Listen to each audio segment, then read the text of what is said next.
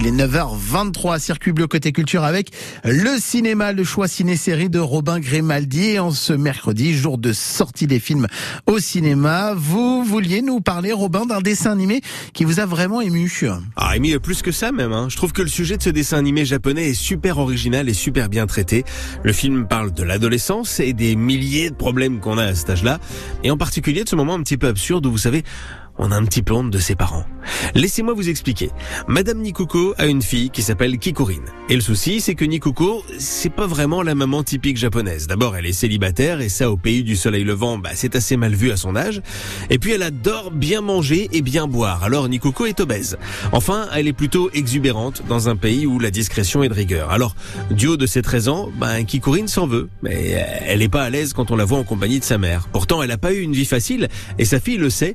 La maman est un peu un cœur d'artichaut, elle s'est toujours entichée de mecs qui en valaient pas la peine et qui l'ont trompé, qui l'ont ruiné.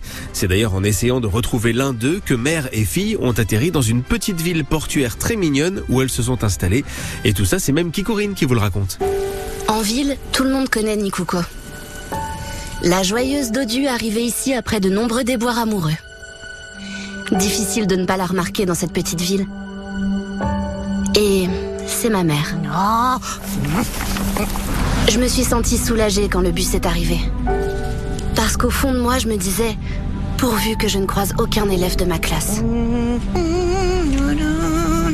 Bon, autant vous le dire, j'ai été extrêmement touché par ce film parce que Madame Nikuko, on la connaît, elle existe. Que ce soit au Japon ou ailleurs, on connaît tous des dames comme ça et c'est vrai que parfois leur côté exubérante, naïve, joyeuse à l'extrême est un petit peu gênant, mais on les aime.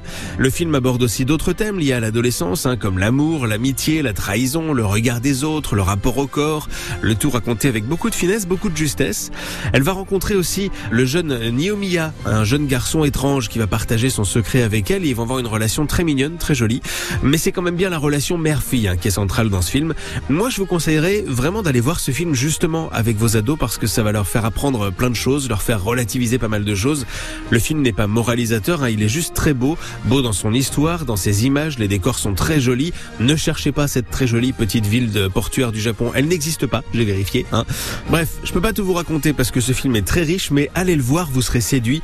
Moi, j'ai eu un joli coup de cœur pour cette histoire, j'en ai eu un petit peu les larmes aux yeux à la fin, je l'avoue.